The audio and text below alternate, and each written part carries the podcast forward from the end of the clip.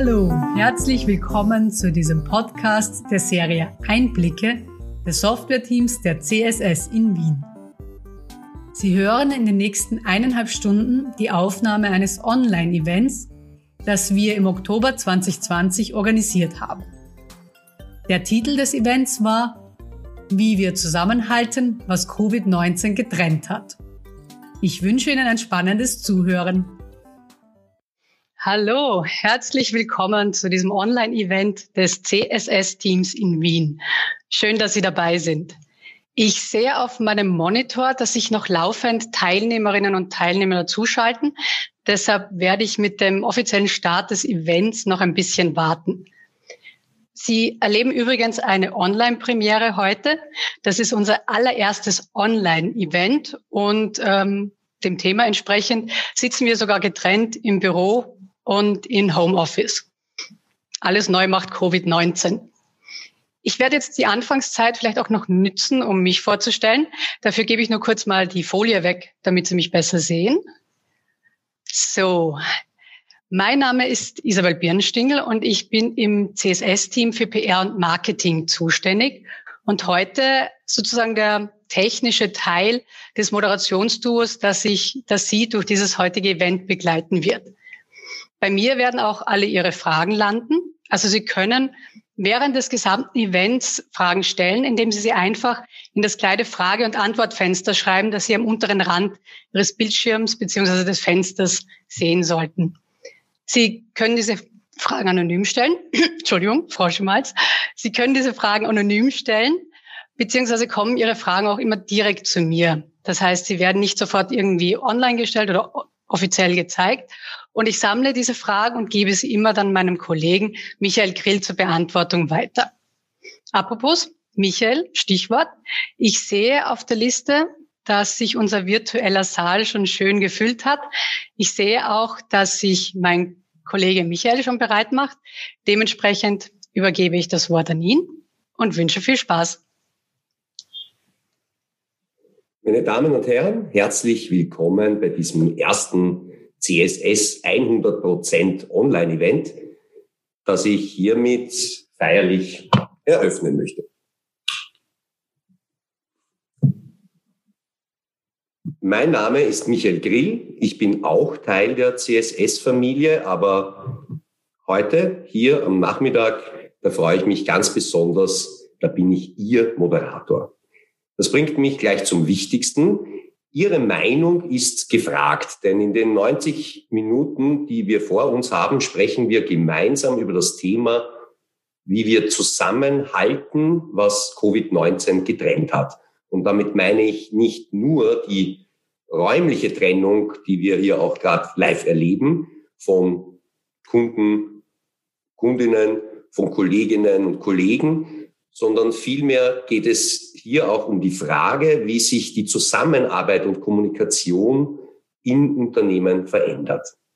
Aber fast noch wichtiger scheint mir die Frage, wie sich das Zwischenmenschliche, das Zusammenleben, das Zusammenspiel zwischen Arbeitskolleginnen und Arbeitskolleginnen ändert.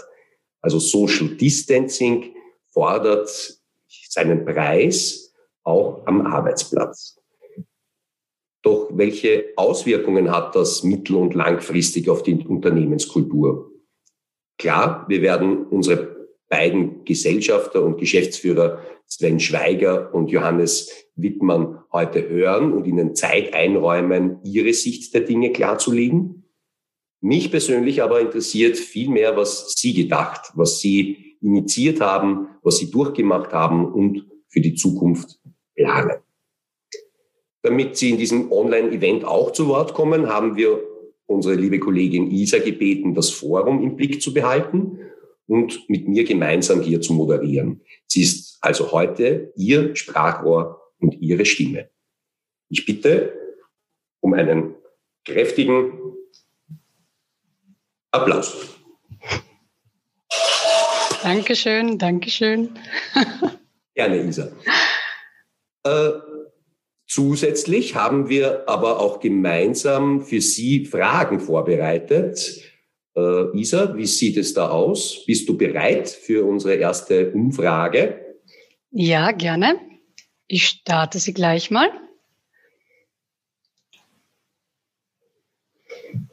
Ja, Sie, Sie sollten jetzt, wie ich, ein Pop-up-Fenster auf Ihrem Monitor sehen. Und unsere Frage, unsere erste Frage lautet, von woher sehen Sie uns zu? Vom Büro, vom Homeoffice, von zu Hause, weil es kein Homeoffice ist, von den Öffis, vom Heurigen, vom Strand. Bitte jetzt zu voten. Ich warte ein wenig, dass Sie Ihre Meinung und Stimme abgeben können.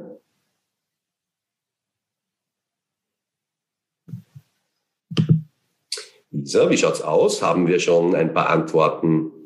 Ja, haben wir schon. Es, glaube ich, kommen noch vereinzelt Stimmen ja. rein. Ja, wir ja, sind wir bei 86 Prozent. Gut, ich werde die jetzt beenden, weil jetzt scheint keine Stimme mehr zu kommen und werde gleich mal die Resultate auch veröffentlichen. Ah ja, okay. Und woher sehen Sie uns zu? Die Mehrheit, die relative Mehrheit aus dem Homeoffice mit 44 Prozent, 36 aus dem Büro, 8 Prozent, fast jeder Zehnte aus den Öffis, beim Heuriger sitzt keiner, am Strand liegt auch niemand. Äh, und zu Hause sitzen 13 Prozent. Ja, durchaus ein Sieg für das Homeoffice. Ja, wie geht's weiter? Ich komme zurück zur Agenda. Wir beginnen jetzt mit dem Vortrag von Sven, der circa zehn Minuten geplant ist. Und danach haben wir dann reichlich Gelegenheit in Form eines Interviews mit Sven und Johannes und natürlich auch mit Ihnen ins Gespräch zu kommen. Ich bin schon sehr gespannt auf den Meinungsaustausch in den nächsten 90 Minuten bei dieser Veranstaltung, wie wir zusammenhalten, was Covid-19 getrennt hat und wünsche allen Teilnehmern und Beteiligten eine geistig anregende Zeit und viel Vergnügen freuen wir uns jetzt gemeinsam auf die Keynote Speech von unserem Gründer, Gesellschafter und Geschäftsführer Sven Schweiger. Ja, hallo, mal schauen, ob mein äh, Fokus jetzt auch da ist. Ich sehe es zumindest hier unten auf meinem Bildschirm, dass es klappen sollte. Also ich werde mal so die ungefähr nächsten zehn Minuten äh, mit Ihnen verbringen und ein bisschen was über die Gesamtsituation sagen, wie das so war am Freitag, dem 13. März. Äh, es war tatsächlich Freitag der 13. übrigens, wo der, am Abend dann diese legendäre Pressekonferenz unserer Regierung war. Äh, fangen wir mal ganz am Anfang an. Einige kennen uns vielleicht von der Organisation her nicht so genau und für einige Punkte wird es wichtig sein, dass man ein bisschen weiß, wie wir organisiert sind. Also wir sind ein Softwareentwicklungsunternehmen und wir haben 41 Leute aktuell. Wir machen Individualsoftwareentwicklung und haben auch ein eigenes Produktentwicklungsteam. Und die Entwicklung ist so aufgestellt, dass wir fünf äh, Projektteams haben bei uns im Unternehmen und ein Produktteam. Heißt also, die Mitarbeiterinnen und Mitarbeiter, die meisten von uns, sind in Teams organisiert. Und ähm, jedes Team hat so einen Playing Captain, so wie im Fußball. Das ist keine Hierarchie, aber man ist mit dabei und spielt mit. Und jedes Team verfügt auch über Product Owner, die fix verbunden sind. Die kennen Sie vielleicht, die Kolleginnen und Kollegen. Das sind nämlich Ihre Ansprechpartnerinnen und Ansprechpartner in Projekten. Die vertreten die Kunden in den Projekten, die vertreten Sie und das sind Ihre Ansprechpartnerinnen und Ansprechpartner. Das heißt also zusammengefasst, wir hatten die Herausforderung mit diesem Corona-Wechsel ins Homeoffice, dass wir sechs Einheiten haben bei uns im Unternehmen, die quasi sehr eigenständig wie Mini-Startups, wie kleine Mini-Unternehmen organisiert sind mit ihren Team-Captains, Product-Ownern. Und die galt es, von einem Bürobetrieb ins Homeoffice zu bekommen. Jetzt bringe ich wieder den Freitag, den 13. Äh, und vorher noch den Zusammenhang damit, was wir immer geglaubt haben. Wir haben nämlich geglaubt, dass es nicht möglich ist, äh, zu Hause zu arbeiten, sondern dass es ganz wichtig ist bei diesem teambasierten Arbeiten mit unseren Leuten, dass man wirklich nebeneinander sitzt im selben Büro äh, und einfach schnell über den Bildschirm hinüber was rufen kann und was tun kann und interagieren kann. Wir haben auch geglaubt, dass zum Beispiel der 50 Meter Weg, der uns da durch den Garten, wenn ich da so hinausschaue, gerade trennt. Wir haben zwei Büros am selben Standort und so ungefähr 50 Meter getrennt durch einen Garten, dass diese 50 Meter schon viel zu weit auseinander sind für uns, dass wir viel näher sitzen müssen. Und wir wollten deswegen schon knapp vor dieser Corona-Zeit, ähm, es war wirklich eine Woche vorher schon, wo wir was Neues mieten, beziehungsweise vorher auch sogar was kaufen wollten mit 1000 Quadratmeter, weil wir gesagt haben, wir brauchen mehr Bürofläche.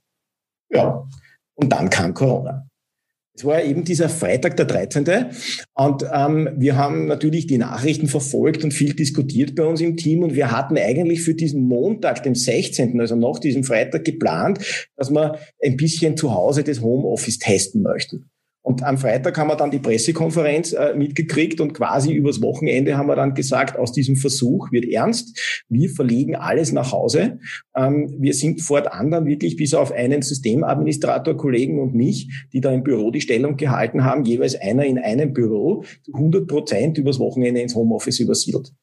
Ähm, wir haben natürlich den Vorteil, wir sind ein Softwareunternehmen. Wir haben die Leute im Haus bei uns, die sich mit Software auskennen und auch mit Hardware, mit Computern.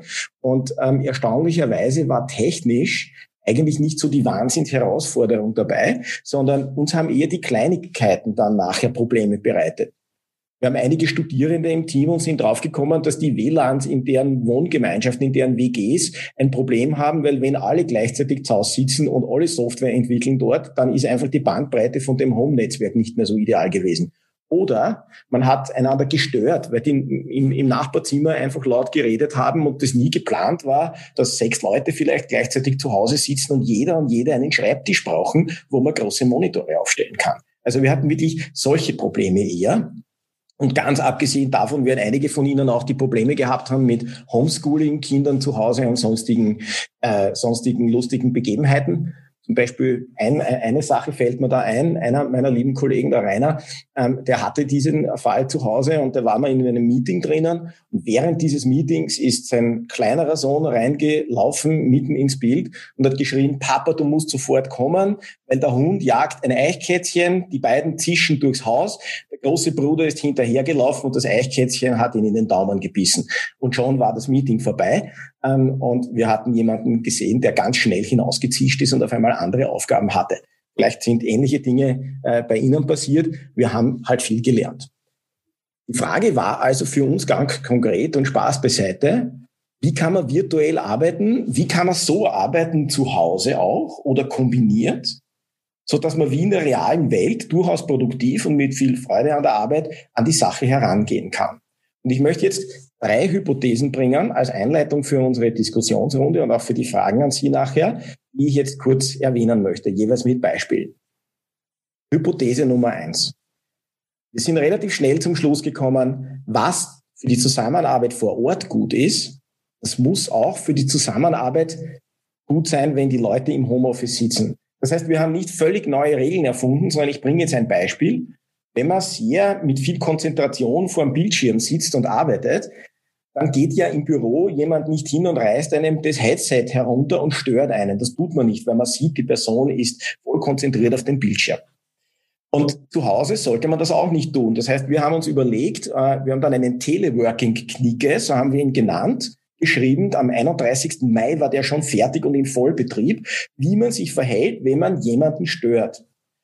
Die zweite Geschichte, die man sich jetzt vorstellen kann, ja, wie weiß ich denn, dass jemand jetzt zu Hause mit voller Konzentration vor dem Bildschirm sitzt? Also haben wir gesagt, es muss so gehen wie im Büro. Ich muss es quasi sehen können oder irgendwie feststellen können. Und dazu haben wir festgestellt, anrufen ist nicht das richtige Mittel. Wir brauchen was anderes zum Kommunizieren, so wie man über den Tisch hinüberreden kann. Und wir haben einen Voice-Chat gleich vom ersten Tag an verwendet. Wir haben die Software Discord im Einsatz. Wir werden dann vielleicht noch drüber reden. Und da wurden diese realen Büros, die Räume haben wir nachgebildet und es gibt einen Raum, wo das erste Team sitzt und das zweite Team. Und wir sehen auch über eine Darstellung und über Bots, die wir dafür programmiert haben, ob jemand gerade ungestört sein will, weil man etwas tut, wo man eben jetzt keine Störung braucht, oder ob man offen ist, einfach angesprochen zu werden, quasi zu sehen, habe ich den Kopfhörer auf oder nicht. Und dieser Knigge bezieht nun die echten Räume und diese virtuellen Räume mit ein. Und wir haben ein Regelwerk geschaffen, nachdem wir uns halten, wie wir die echte Arbeit von vorher mit dem Nebeneinandersitzen in den virtuellen Raum und eine gemischte Arbeit verbinden. Das war die Hypothese eins.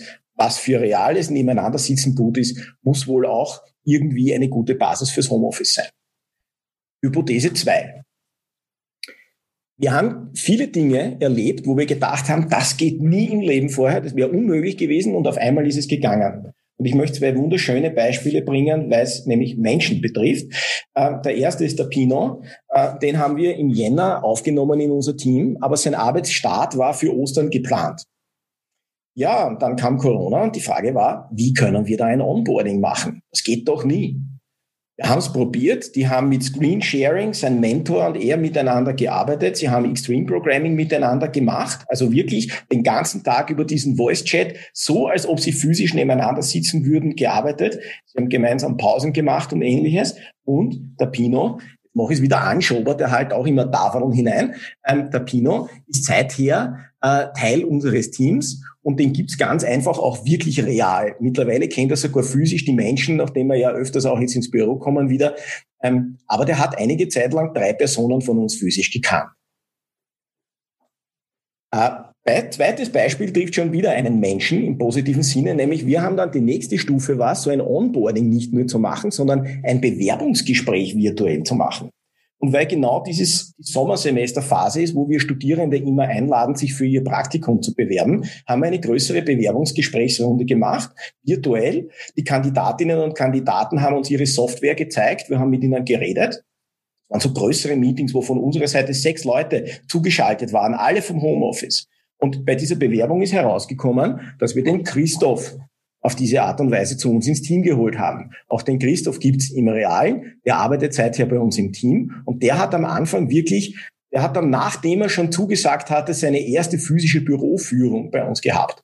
Das war undenkbar vor Corona, dass sowas geht. Das heißt, was das Fazit war von dieser Hypothese 2, wir haben gesagt, wir schauen, dass wir äh, Menschen physisch treffen, dass wir die kostbare Zeit des physischen Treffens wirklich physisch nutzen wollen für Dinge, die man dann besser tun kann und haben uns da gefreut, im Juli zum Beispiel einen Wandertag gemeinsam zu machen, statt dass wir im Seminarraum sitzen und viel mehr an den gegenseitigen Werten zu arbeiten und miteinander zu reden, wenn wir schon die Chance haben, einander physisch zu treffen. Ja, und die dritte Hypothese ist jetzt mittlerweile sehr kurz. Ähm, die ist nämlich auch sehr einfach und gleichzeitig wahnsinnig kompliziert. Wir haben nämlich eine Annahme. Und die Annahme ist, dass es bei uns deswegen so gut in der Corona-Zeit, in dieser Lockdown-Zeit vor allem auch funktioniert hat, weil wir eben vorher schon sehr intensiv daran gearbeitet haben, eine gute Unternehmenskultur aufzubauen und Werte, nach denen wir arbeiten. Also gegenseitiges Vertrauen und nämlich dieses gegenseitige Vertrauen, um auch die Neuen bei uns im Team, jetzt nehme ich sie da nochmal, mit diesem Vertrauen anzustecken. Und dieses Anstecken, da müssen wir schauen, dass man das auch in Zukunft, wenn man vielleicht nicht mehr so oft nebeneinander sitzt im Büro, dass das virtuell auch noch funktioniert. Das heißt, die Frage ist, welche positiven Auswirkungen, welche Innovationstreiber konnten wir mitnehmen, aber auch welche Gefahren sehen wir und wo könnte es gefährlich werden.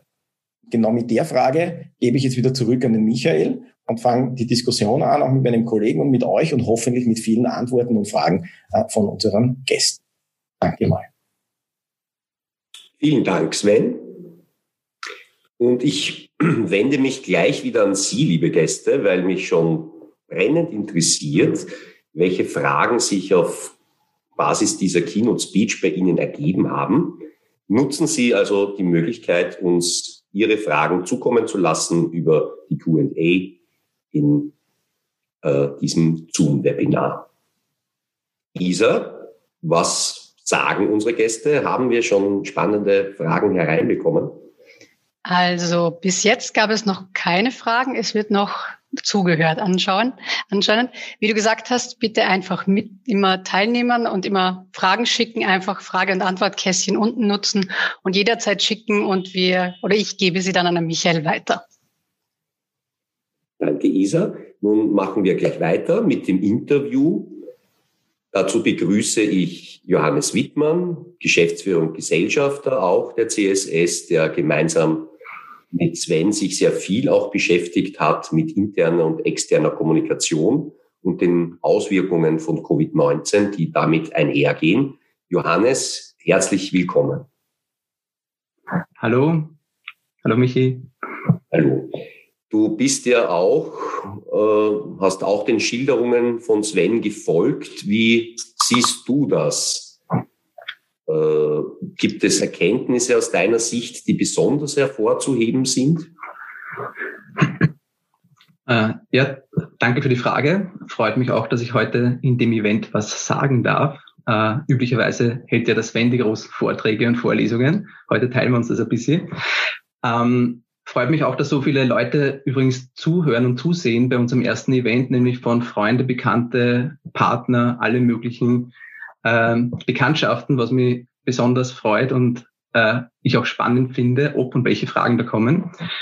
Äh, zu dem Thema, was bei mir besonders hängen geblieben ist, vor allem was die ersten Wochen betrifft, äh, kann ich sagen, das Spannende an so einer Krise ist immer wieder, dass man sieht, wie wenig man selbst unter Kontrolle hat, dass man zu einem großen Teil im Wesentlichen fremdgesteuert ist oder dass solche Krisen sehr schnell kommen oder sehr schnell das Leben beeinflussen und auch das Geschäftsleben und man extrem schnell und viel schneller, als man glaubt, darauf reagieren muss. Ich kann mich nur erinnern, äh, zwei, drei Wochen bevor der Lockdown in Österreich war, haben wir zwei noch miteinander geredet am, am Hof und haben äh, gesagt, naja, das, was in Italien ist, könnte auch zu uns kommen, das könnte ein Problem werden. Und dann ist man eher noch belächelt worden, überhaupt drüber zu reden, über so ein Thema. Und das Wort Lockdown war so, was, was ist mit euch los? Was soll denn das bedeuten überhaupt?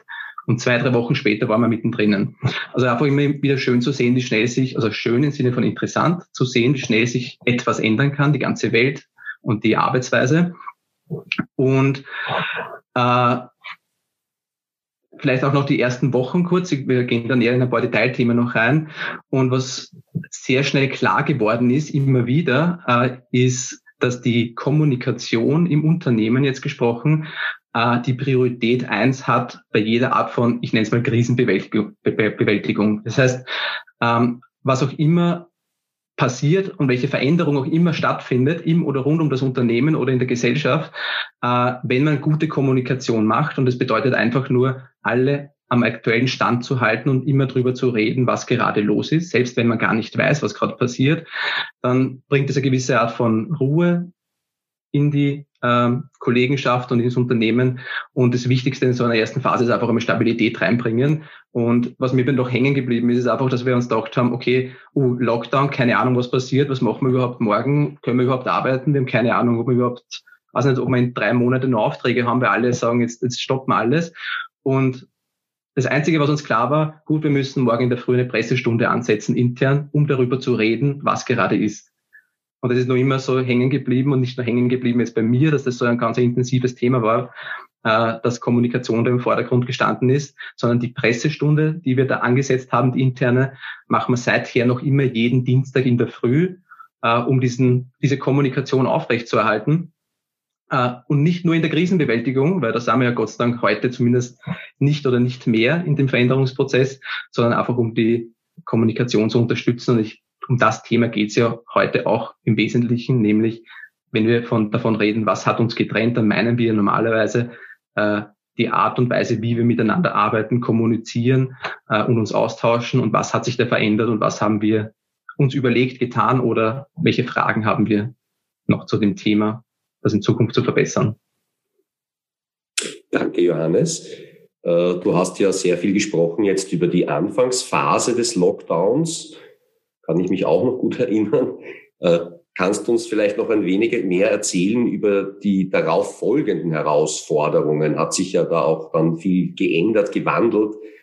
Äh, welche Schwierigkeiten sind da aus deiner Sicht in Folge des Lockdowns auch aufgetreten? Inwieweit hat uns Covid-19 getrennt? Und das äh, meine ich jetzt nicht nur räumlich, sondern ja, auch in der Zusammenarbeit. Wie siehst du das? Also ich könnte das Thema jetzt ein bisschen breiter angehen. Ich gehe aber dann sehr speziell natürlich auf das Thema Kommunikation ein, weil äh, auf die Frage sozusagen, was, was hat vielleicht auch, was hat uns beschäftigt oder nicht so gut funktioniert oder was hat sich entwickelt, gibt es da einige Themen dazu. Äh, ich habe zum Beispiel äh, sehr stark im Hinterkopf, ich habe lange drüber nachgedacht, übrigens in Vorbereitung dieses Events, was nicht gut geklappt hat in den letzten paar Monaten. Und es ist gar nicht so einfach, das zu beantworten, weil man sieht die Vergangenheit ja dann immer so, wie man sie sehen will und wie man sie in Erinnerung haben möchte und nicht unbedingt so, wie sie immer war. Äh, und es hat natürlich nicht alles immer super funktioniert. Und ich weiß nur von mir, von den ersten Wochen ganz persönlich kann ich sagen, äh, das größte Problem, das wir hatten, ist, dass wir aufgrund der fehlenden persönlichen Kommunikation sehr viele Meetings angesetzt haben, Online-Meetings, um uns abzustimmen in verschiedensten Runden. Da war das alles noch ich will nicht sagen unstrukturiert, aber einfach sehr viele Meetings zu verschiedensten Themen, äh, damit man ausgetauscht ist. Und die Herausforderung, die ich persönlich dabei hatte und auch viele unserer Kollegen und Kolleginnen, ist, dass wir viel zu viele Meetings pro Tag ohne Pausen angesetzt haben. Und dass wir, also ich kann mich erinnern, die ersten Wochen, ich würde nicht sagen, ich war am Burnout, aber es war ein Tag, der hat sich angefühlt wie ein langes Meeting, wo ich nur vom Computer sitze und so wie heute jetzt gegen ein Bildschirm spreche. Äh, und dann war der Tag vorbei und man hat gar nicht genau gewusst, was, was passiert ist. Man hat einfach nur viel gemietet.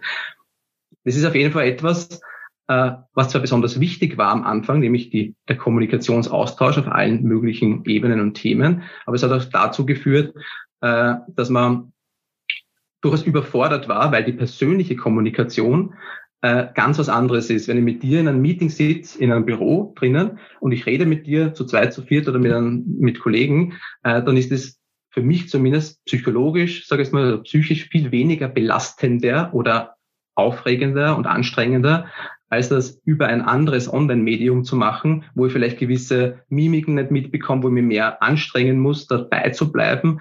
Ich gehe auch davon aus, dass das bei den Zuseher und Zuseherinnen heute der Fall sein wird, dass das schwieriger ist, heute von vorn bis hinten dabei zu sein, als wenn sie in einem Saal sitzen würden und wir stehen vorne und interagieren mit ihnen. Es ist einfach eine ganz andere Art von Zuhören und Kommunizieren. Äh, und es hat schon gezeigt, dass einfach die Art der Kommunikation sich grundlegend geändert hat, aber auch viele Auswirkungen hat. Äh, und um wieder konkret auf das Thema zurückzukommen, was ein irrsinnig großes Thema war und nach wie vor ist, ähm, ist die informelle Kommunikation, nämlich genau das, was üblicherweise in der Küche passiert, zwischendurch oder wie wir gestern gehabt haben, wo man nur zwei Stunden am Abend dann äh, beim, beim Bier oder beim Gespräch zusammensitzt und sich Dinge überlegt und auf Ideen kommt, auf die man sonst nicht kommen würde, wenn man nicht zufälligerweise äh drüber reden würde. Das geht ja alles verloren, wenn man nur mehr geplante Kommunikation hat. Äh, um aber ganz kurz über die geplante Kommunikation zu reden und, und ein bisschen weniger über die Probleme noch, ist, was spannend ist und was sich entwickelt hat, ist, uns war eben bewusst, dass wir sehr viel kommunizieren müssen in allen möglichen Ebenen äh, und Themen. Und wir haben erkannt, und das ist auch das Feedback, was in den Jahres- und Mitarbeitergesprächen zu uns gekommen ist, wir haben erkannt, dass wir dann Dinge bewusst kommuniziert haben, zum Beispiel in Form der Pressestunde oder mit anderen Mitteln, die wir früher auch so kommuniziert hätten sollen, aber nie gemacht haben. Anders formuliert, die Krise hat auch sichtbar gemacht, welche Dinge früher schlecht kommuniziert wurden, weil es zwischendurch passiert ist. Der Sven ist einfach einmal in, ins Büro 2 rübergegangen, hat halt mit den Kollegen drüber geredet, was heute so Neues gegeben hat am Tag oder was generell Neues im Unternehmen gibt. Das passiert ja nicht mehr, wenn wir alle zu Hause sind. Und das hat sehr deutlich gemacht, dass wir in Summe an der Kommunikation sehr viel arbeiten müssen und mussten und das auch getan haben. Äh, und das ist ja das Schöne an sowas, um jetzt meine Antwort abzuschließen, äh, dass eine Krise immer auch sichtbar macht, wo man was besser machen kann. Und wenn man das dann mitnimmt, sozusagen auch nach der Krise, dann hat man nicht nur die Krise durchtaucht, sondern hat man auch was gelernt. Danke für diese ausführliche Antwort, äh, Johannes. Ich nehme jetzt mit, ja, es hat sich sehr, sehr viel um Herausforderungen in der Kommunikation gedreht. Da gab es viel, was formalisiert wurde, was man schon äh, vorher hätte formalisieren können, aber eben diese Chance der Krise genutzt, um es zu tun. Andererseits das Stichwort informelle Kommunikation, das, wo man sich eher auch vielleicht im persönlichen, privaten austauscht, die klassischen Ganggespräche, das Ganggeflüster, das hier wegfällt. Und da habe ich gleich eine Frage auch an unsere Gäste. Wie sieht es bei Ihnen aus? Haben Sie in Ihrem Unternehmen mehr oder weniger Austausch mit den Kolleginnen und Kollegen? Isa, können wir diese Umfrage kurz einspielen? Ja, einen Moment. Das sollte schon auf dem Schirm sein. Wunderbar, da ist sie. Haben Sie mehr oder weniger informellen Austausch mit Ihren Kolleginnen und Kollegen seit Beginn von Covid-19? Drei Möglichkeiten. Gleich viel Austausch, weniger Austausch oder mehr Austausch. Ich bin schon sehr gespannt, was hier rauskommt. Die Zeit läuft. Wir warten noch ein wenig. Es kommen noch vereinzelt Antworten. Ich warte noch Antworten. kurz. Wunderbar. Gut, ich glaube, das war's. Ich beende mal die Umfrage und zeige wieder mal die Resultate. Ja, ein durchaus zu erwartendes Ergebnis. 65 Prozent meinen weniger informellen Austausch mit den Kolleginnen und Kollegen zu haben. 22 Prozent gleich viel und 14 Prozent mehr Austausch. Ja, ein, durchaus ein Trend, den ich persönlich auch so nachempfinden kann. Jetzt möchte ich mich wieder an dich wenden, Sven. Sven, was haben wir denn in der CSS gemacht, damit diese informelle Kommunikation nicht gänzlich verloren geht oder äh, ausreichend stattfindet? Ja, danke, Michael. Ähm, also wie gesagt vorher schon, ähm, wir haben, der Johannes hat schon erwähnt, wir haben einerseits Dinge geschaffen, wo man ähm, aus, dem, äh, aus dem Tagesgeschäft heraus, wo man gewusst hat, Informationen werden durch informelle Kommunikation, ich stelle mich mal schnell neben den Tisch und so weiter, weitergegeben. Und ähm, die äh, Fragestellung war vor allem, wo passiert das nicht mehr? Und ein wesentlicher Punkt für uns dabei war, wir sind draufgekommen, es gibt bei uns im Unternehmen sehr viele Rituale. Rituale, die unglaublich wichtig sind, um äh, kulturbildende Maßnahmen sozusagen zu unterstützen. Also Rituale ist zum Beispiel ein Schnitzelessen. Wir haben jeden Freitag ein Schnitzelessen äh, gehabt, ist jetzt in letzter Zeit auch zu einem Pizzaessen, weil Schnitzel haben wir so lange viele Jahre gegessen, dass jetzt auch die Pizza mal in den, in den Zug, also zum Zug gekommen ist. Aber bei diesem Schnitzel und Pizzaessen zu Mittag wird ganz viel ausgetauscht, weil Technikerinnen und Techniker reden auch mal nach paar Minuten eh wieder über Projekte.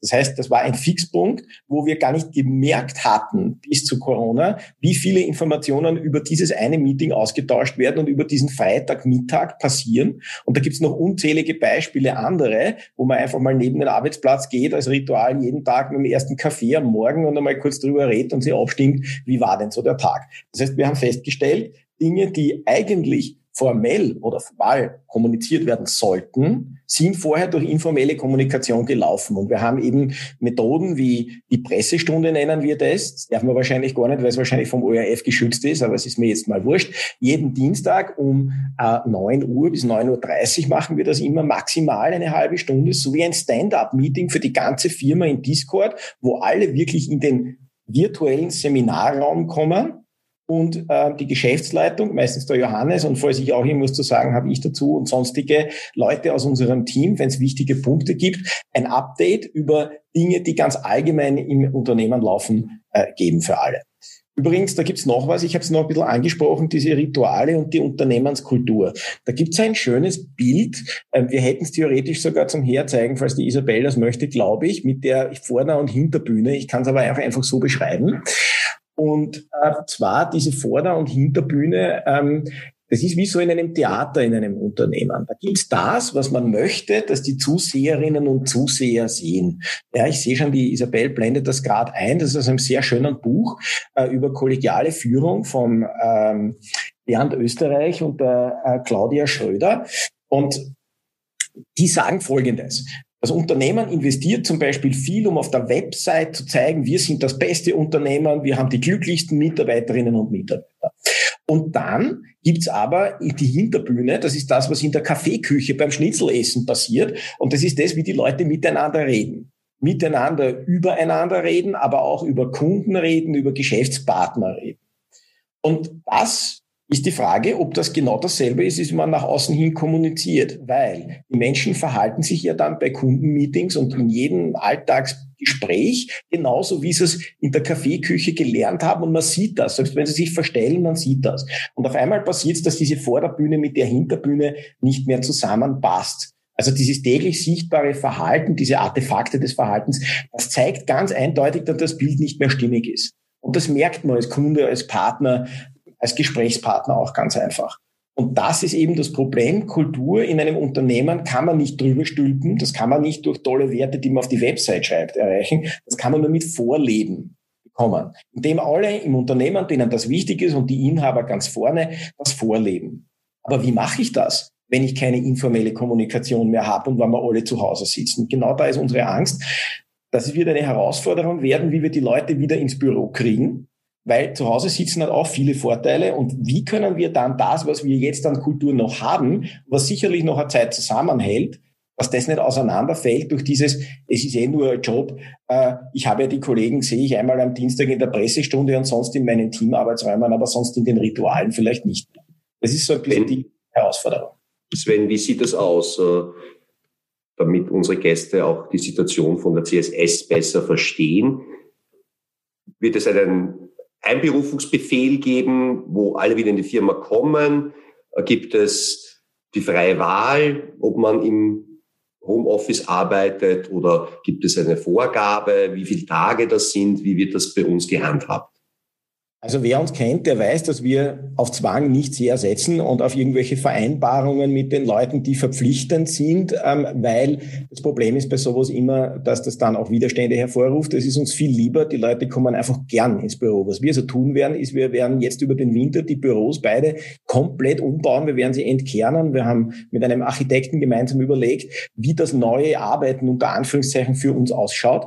Da muss ich zugeben, das ist nicht nur Corona-bedingt, das wollten wir schon ein Jahr vorher tun. Wir haben sehr lang geplant. Wir haben durch Corona alles wieder weggeschmissen an Plänen und haben gesagt, wir werden die bestehenden Büros komplett umbauen und die ganz anders nutzen. Und hier werden wir die Möglichkeit eben bieten, für diesen informellen Austausch viel, viel mehr Raum zu geben als bisher und viel weniger als für den Standard-Büro-Arbeitsplatz. Und da werden wir versuchen, dass das den Leuten so gefällt, dass es einfach viel cooler ist, bei manchen Dingen ins Büro zu kommen. Das ist der Plan. Danke, Sven. Ich möchte mich jetzt wieder an Sie wenden, liebe Gäste. Wie sieht das bei Ihnen aus? Haben Sie die Wahlmöglichkeit? Sind Sie verpflichtet, im Homeoffice zu sein? Wie sieht das bei Ihnen aus? Isa, wir haben da, glaube ich, was vorbereitet auch. Ja, die Umfrage kommt gleich durch. Wunderbar. Da ist sie, können Sie sich aussuchen, wo Sie arbeiten? Drei Antwortmöglichkeiten. Ja, ich habe alle Freiheiten. Nein, es gibt Vorgaben oder es ist ein Mischverhältnis, zum Teil Freiheiten, zum Teil Vorgaben. Bin schon gespannt, was hier rauskommt im Pool als Ergebnis des Gästepools.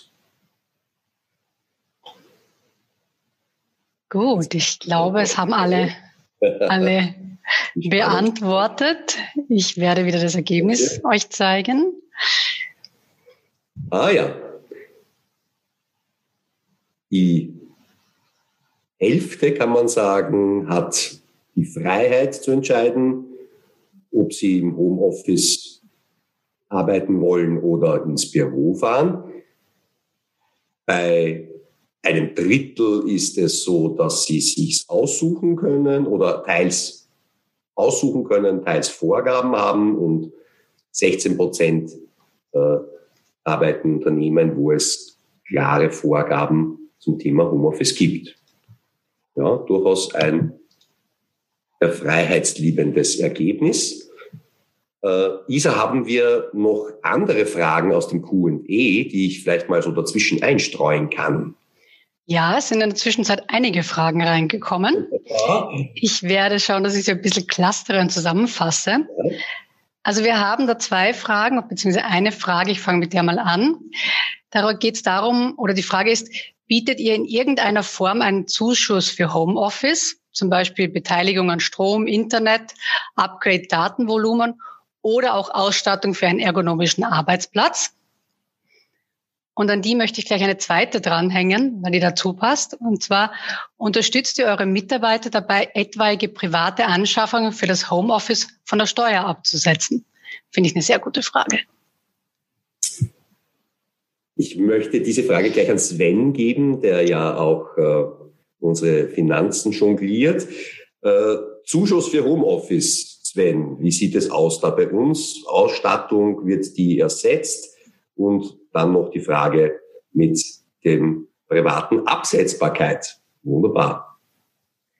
Ja, gern. Also erstens mal, wir haben zum Beispiel gleich äh, am Anfang, wie das losgegangen ist mit dem Homeoffice, gesagt, dass wir 100 Prozent der gesamten Internetkosten von allen zu Hause übernehmen. Wir haben nämlich auch relativ schnell gemerkt, wie viel wir gerade an Kosten im Büro einsparen. Nämlich leider, weil der Kaffeeverbrauch ist bei uns extremst gesunken. Da habe ich es am, am ersten ganz, ganz schnell entdeckt. Das ist uns teilweise sogar einer ausgeraucht trotzdem, dass wir hier Mühlen haben, also dass das sogar die Bohnen im Backel alt geworden sind. Und da sieht man, wie krass das eigentlich war. Man sollte sich mal überlegen als Unternehmen, wie viel man einspart. Strom, Klimaanlagen jetzt im Sommer. Ja.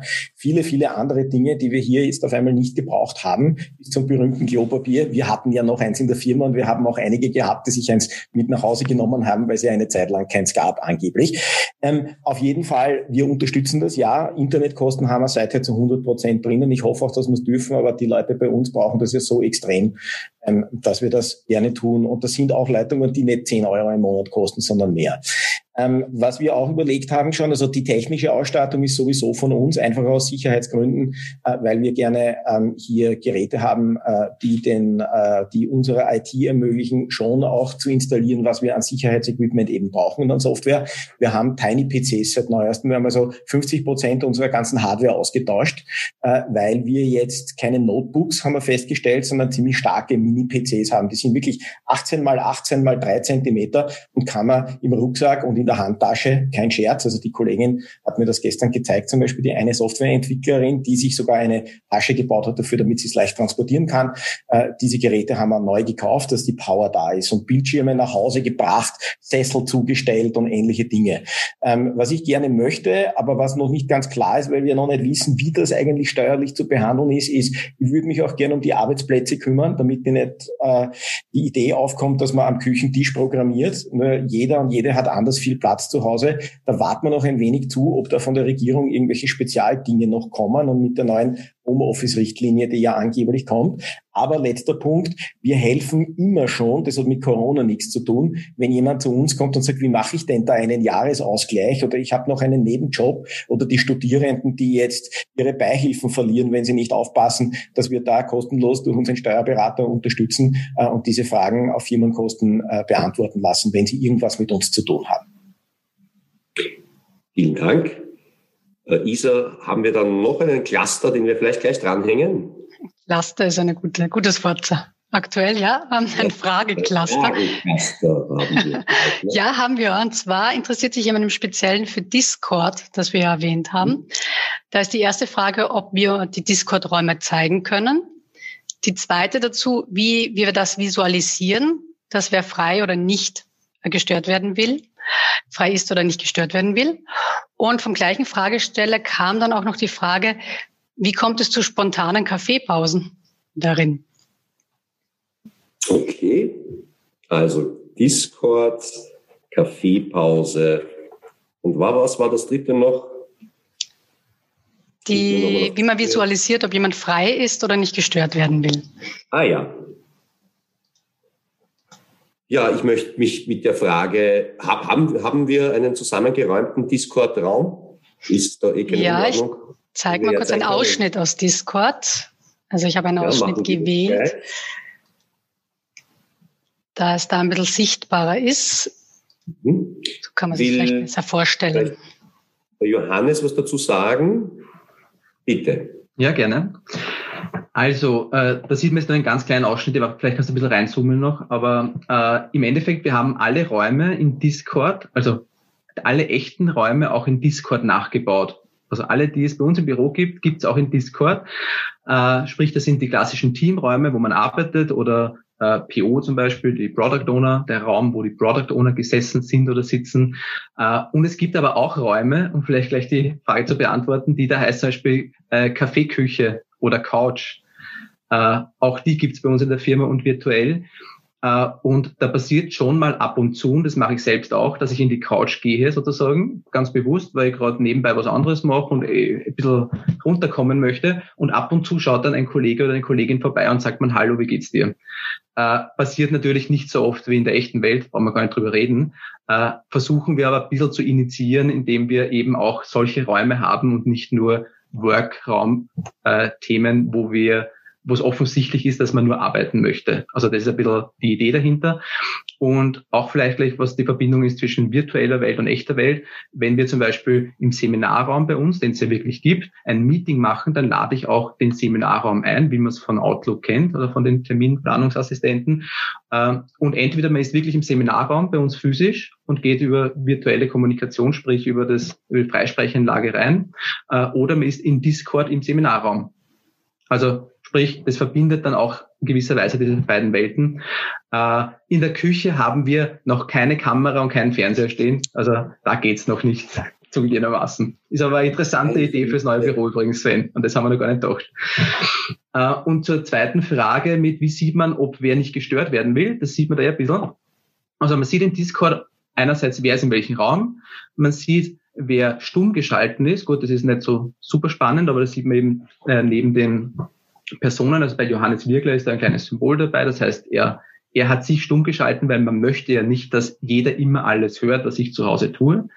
Äh, aber wenn ich nicht gestört werden will, und das ist ja eigentlich das Thema, äh, dann setzt man sich sozusagen die Kopfhörer auf, das ist da unten signalisiert, das heißt, dann hört man auch die anderen nicht und die anderen sehen, dass derjenige einen nicht hört. Und da haben wir sogar einen kleinen Bot dafür geschrieben, ein kleines Skript, dass man eingeben kann, ich möchte jetzt 30 Minuten nicht gestört werden und dann bin ich 30 Minuten wirklich, da wird sogar rot gekennzeichnet in diesem Ich höre nichts äh, Modus. Und nach 30 Minuten gehe ich da automatisch wieder raus und werde wieder unter Anführungszeichen nicht sichtbar, sondern es wird wieder sichtbar, dass ich wieder wen hören könnte, wenn wer mit mir redet. Also das ist mit den kleinen Symbolen signalisiert und auch durchaus teilweise automatisiert. Dankeschön. Ich kann nur ergänzen, in der virtuellen Kaffeeküche schmeckt der Kaffee durchaus nicht gut also sehr schal. Da müssen wir noch was machen. Isa, noch eine kleine Ergänzung, sonst würde ich. Ja, es gibt noch Fragen. Es gibt noch Fragen. Ja. Und zwar die auch ganz interessante Frage, gibt es Rollen in unserer Firma, also Positionen, die durch das Homeoffice wichtiger oder unwichtiger geworden sind? Mhm. Spannende Frage. Uh.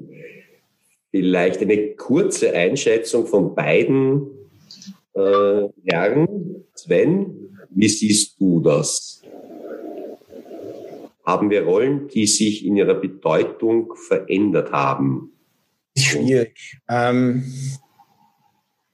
kann ich dazu sagen? Ähm, wir haben ja das so, dass bei uns die Rollen zwar bestehen, aber dass die jetzt nicht wirklich einfach irgendwo von uns im Kammerl designt worden sind äh, und dann suchen wir Leute, die die ausfüllen, sondern Rollen entstehen bei uns dadurch, dass man merkt in der Praxis, dass man sie braucht und kristallisiert sich das raus und irgendwann kriegt es einen Namen. Ich glaube nicht, also ich, ich, ich traue mich das so nicht zu beantworten. Was ich mich traue, ist, dass sich die Aufgabengebiete oder die Schwerpunkte innerhalb von Rollen, glaube ich, verschoben haben. Also dass zum Beispiel Leute, die vorher schon im Team diejenigen waren, die das Team zusammengehalten haben, äh, jetzt auf einmal viel wichtiger gewesen worden oder geworden sind, äh, damit sie dann noch mehr aktiv darauf zugehen, dass die Leute wirklich da sind und wenn sie in der Früh, dass sie auch aus dem Bett kommen und nicht nur in der Unterhose verschlafen drinnen sitzen, sondern auch wirklich wieder Spaß haben und keinen Lagercola zu Hause kriegen oder sowas. Ich glaube, dass sich das da, also nicht eher die Rollen, sondern die Menschen, manche Menschen, die vorher vielleicht weniger viel so interagiert haben in manche Bereiche, haben auf einmal viel mehr so klebende, zusammenklebende, zusammenhaltende Rollen gekriegt. Ich glaube, ich würde es so sagen. Okay. Äh, Johannes, möchtest du da was ergänzen? Ähm, mit dir da also, Erkenntnisse gekommen? Ja, also unterstützen auf jeden Fall, was der Sven gesagt hat. Super Antwort übrigens, gute Antwort. Äh, stimmt, es wird natürlich deutlich wichtiger, äh, oder es über das reden wir sogar heute noch ein bisschen, äh, nämlich, dass was Kultur betrifft, heißt ja immer daran zu arbeiten. Man muss immer daran arbeiten, dass die Kultur so ist, wie man sie gerne hätte, was immer das ist, was man gerne hätte. Äh, und umso wichtiger ist es, wenn man sich nicht oft und nicht täglich sieht, dass es möglichst viele Personen im Unternehmen gibt, die diese Rolle einnehmen, nämlich Kulturträger sind. Ich sage mal so. Darum finde ich, kann ich voll unterstützen, die Antwort. Ähm, was sich ein bisschen geändert hat bei uns, äh, nicht unbedingt auf Rollen bezogen, aber organisatorisch, wir haben auch äh, in dieser Zeit eine, einige organisatorische Änderungen vorgenommen. Zum Beispiel, dass jetzt bei uns Product Owner fix mit Teams zusammenarbeiten. Das war früher eher lose gelöst, also lose zusammenhängen. Äh, warum sage ich das jetzt so betont? Weil die Krise oder die, wir sehen uns nicht alle die ganze Zeit und die Kommunikation ändert sich, hat uns auch ein bisschen mehr in die Richtung getrieben, äh, durchaus innovative Dinge zu tun, aber auch äh, die Teams noch selbstständiger zu machen, im Sinne von, dass selbst wenn nicht die ganze Firma immer dabei sein kann, dass zumindest eine, Gruppe von Menschen, also fünf, sechs, sieben Leute, möglichst eigenständig sinnvolle Entscheidungen treffen kann in ihrem Umfeld. Äh, und da haben wir einiges dazu beigetragen. Insofern würde ich mal behaupten, Rolle ist das falsche Wort. Teams in unseren Unternehmen, die Softwareentwickler-Teams, sind Vorher waren schon super wichtig, weil sie sind das, was die Firma ausmacht, aber jetzt haben sie einen noch höheren Stellenwert bekommen und noch mehr Verantwortung oder Selbstständigkeit, als es vor Corona war. Da war es auch schon viel, aber jetzt ist noch eine Stufe höher. Mhm. Vielleicht äh, möchte ich das gleich ergänzen, auch äh, wenn wir da schon in Diskussion sind, diese Frage, wie hat sich denn da die Rolle auch der Geschäftsführung geändert? Weil in der CSS, wie wir gehört haben, können sich alle aussuchen, wann und wo sie arbeiten. Und da gibt es ja von der Geschäftsführung keine Bedenken. Aber dass jetzt jeder macht, was er will, keiner, was er soll und alle fleißig mitmachen, löst das nicht auch bei euch ähm, ein bisschen Skepsis aus? Ist da, wie, wie ist es da mit dem Vertrauen? Ist ja schön, wenn man vertraut, aber das kann ja jetzt nicht nur so einfach sein. Bleibst zu Hause und wird schon passen. Wie äh, gehst du damit um, Johannes? Also ja, du spielst auch auf das Thema an äh, und auf die Umfrage vorher, nämlich äh, warum haben wir kein Bedenken oder warum haben wir auch Vertrauen, dass unsere Kollegen und Kolleginnen auch zu Hause sinnvolle Dinge tun fürs Unternehmen. Ähm, da war bei der Umfrage ist herausgekommen, im Endeffekt 50 Prozent haben in irgendeiner Weise Vorgaben, welche auch immer, teilweise oder ganz und 50 Prozent können frei entscheiden. So ist ja ungefähr jetzt gerade das Resultat gewesen, äh, was auch dem widerspiegelt, was ich ungefähr in meinem, meinem Umfeld sehe.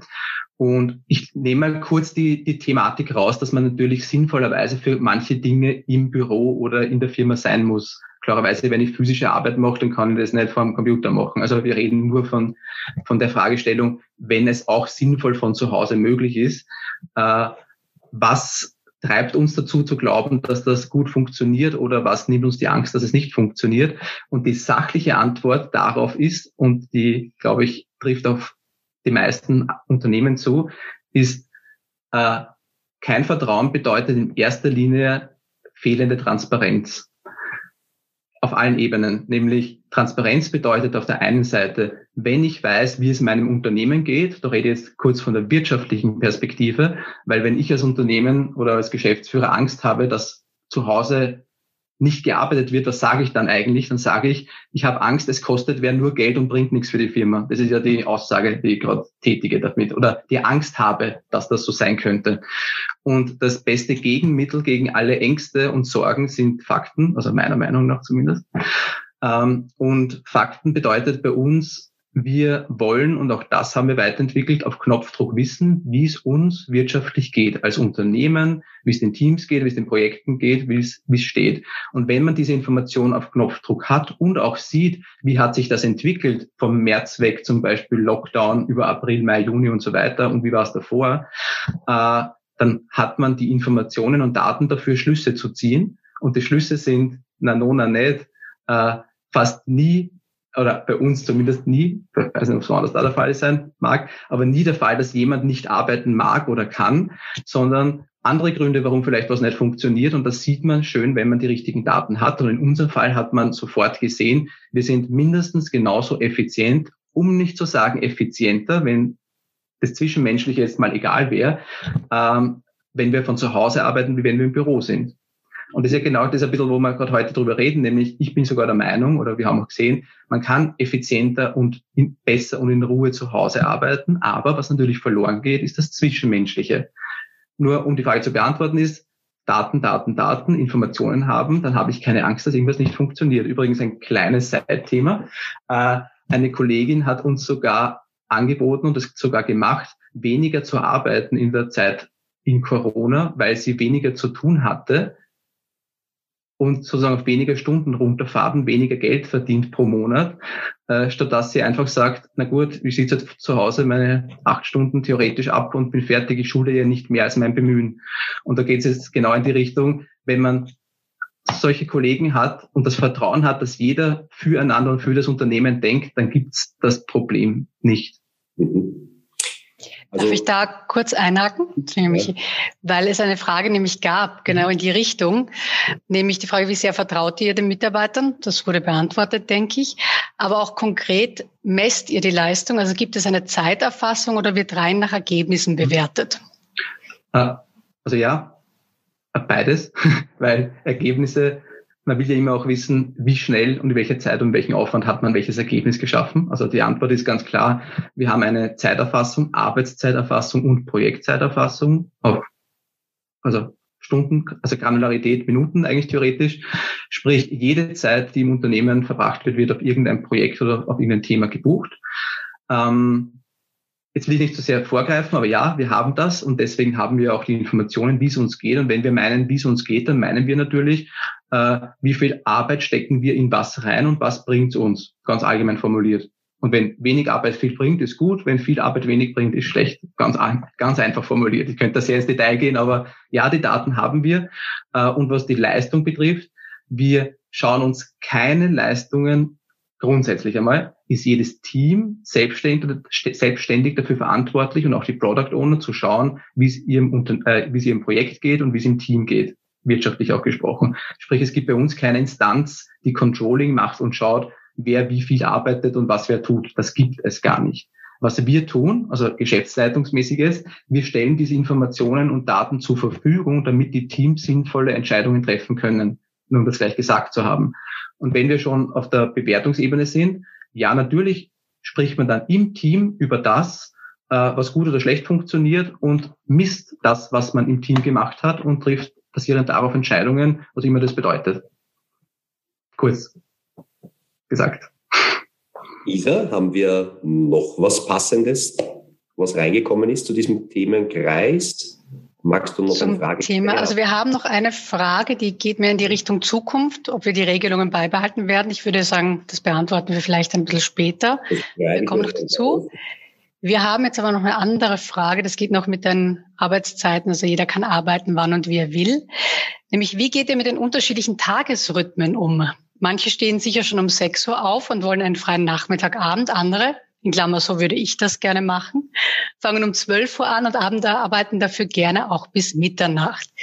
Wie geht man mit diesen Zeitverschiebungen um, wenn Mitarbeiter zu unterschiedlichen Zeiten arbeiten? Gibt es sowas wie eine Kernarbeitszeit? Vielleicht leite ich gleich dann Sven weiter die Frage.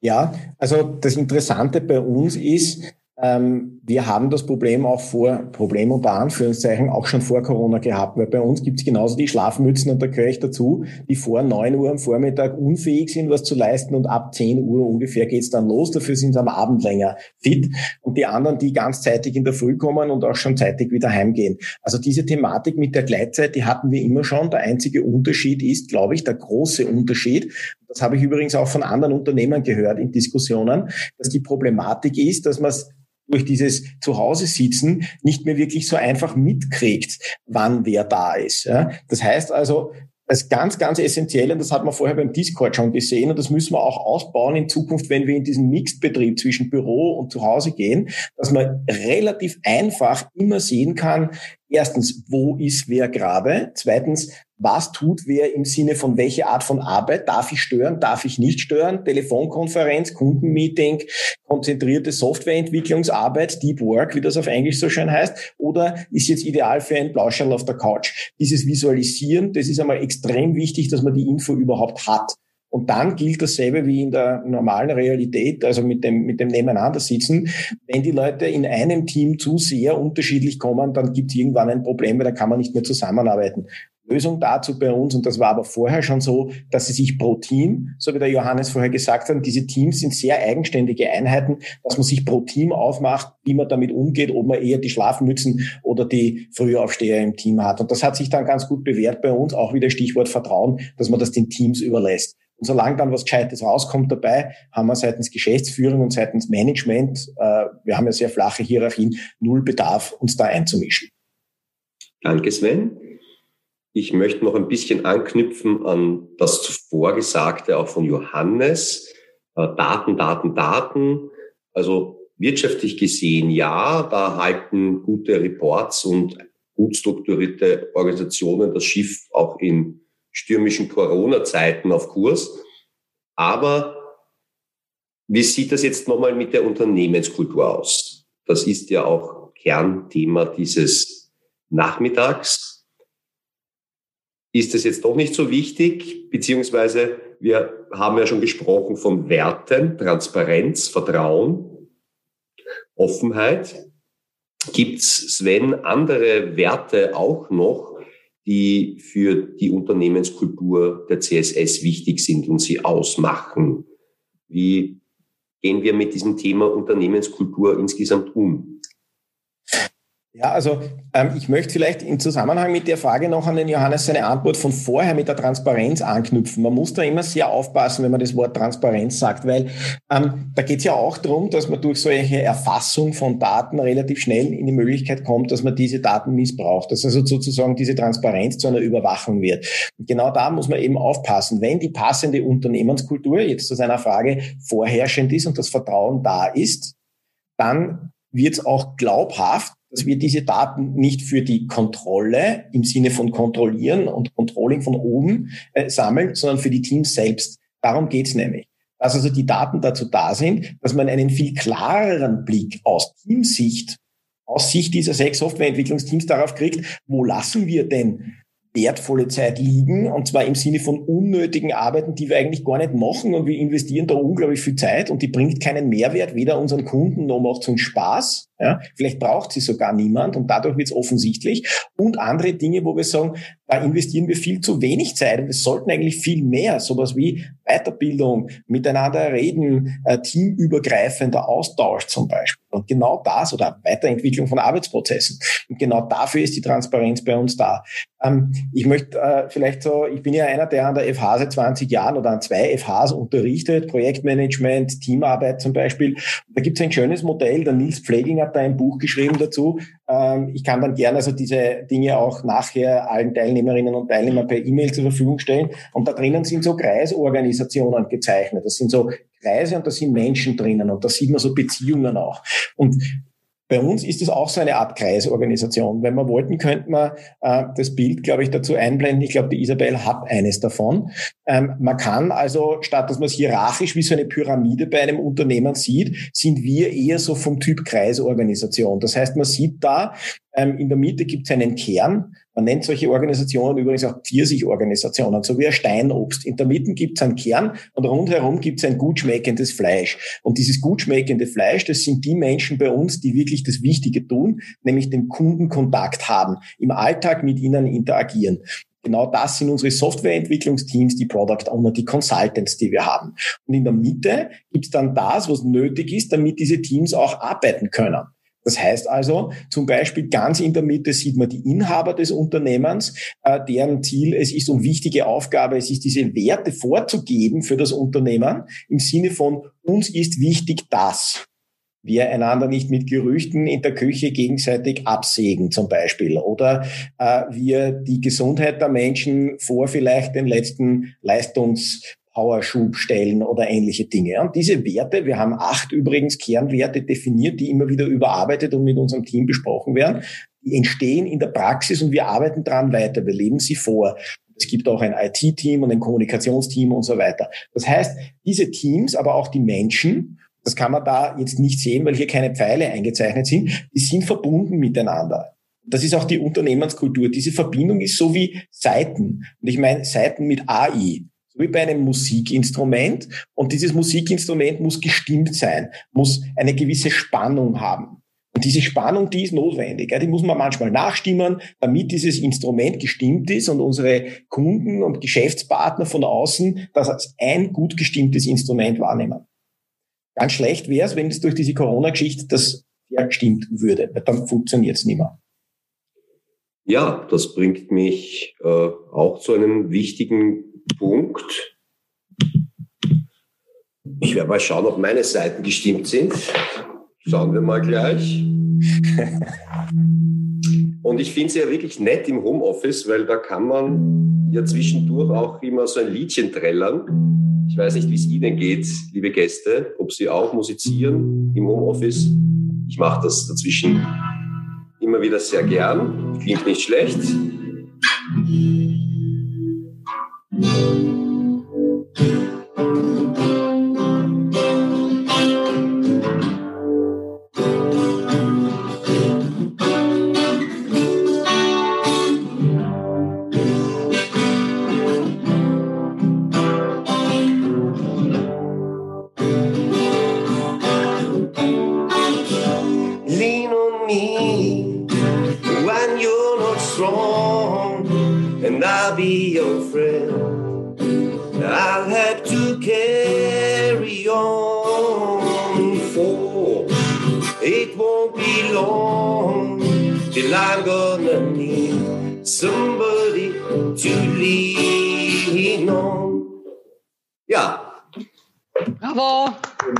Pausen dazwischen. Äh, und ich finde es äh, sehr entspannend auch, dazwischen mal zum Instrument greifen zu können. Und das ist für mich auch einer der großen Vorteile im Homeoffice. Jetzt nicht, dass ich den ganzen Tag spiele, Sven, Johannes, sondern in meinen Pausen dazwischen statt Kaffee, weniger Kaffee, mehr Gitarre. Aber zurück zu Ihnen, zurück zu unserem Programm. Stichwort alles läuft zu Hause. Äh, man hat mehr Einsicht. Ich erinnere mich an das Eichkätzchen-Szenario mit Rainer. Man ist ja ein bisschen gläserner in dieser gesamten Situation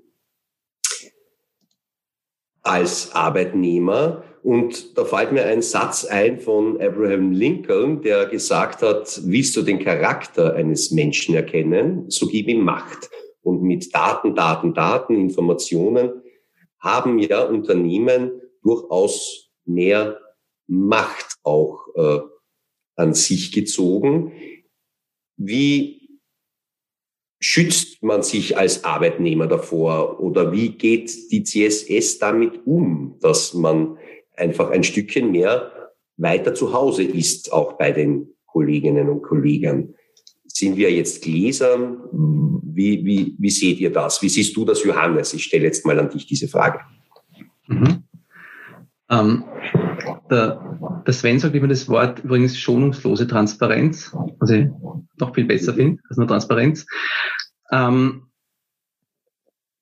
da ist wichtig zu erwähnen und zu betonen, und da, es gibt nichts Wichtigeres, wir haben heute schon ein paar Mal gesagt, Vorleben ist ein ganz wichtiges Thema. Wenn wir von Transparenz reden oder wenn jemand von Transparenz redet, sollte er von durchgängiger Transparenz reden. Das heißt, in alle Richtungen und von allen Rollen zu jedem.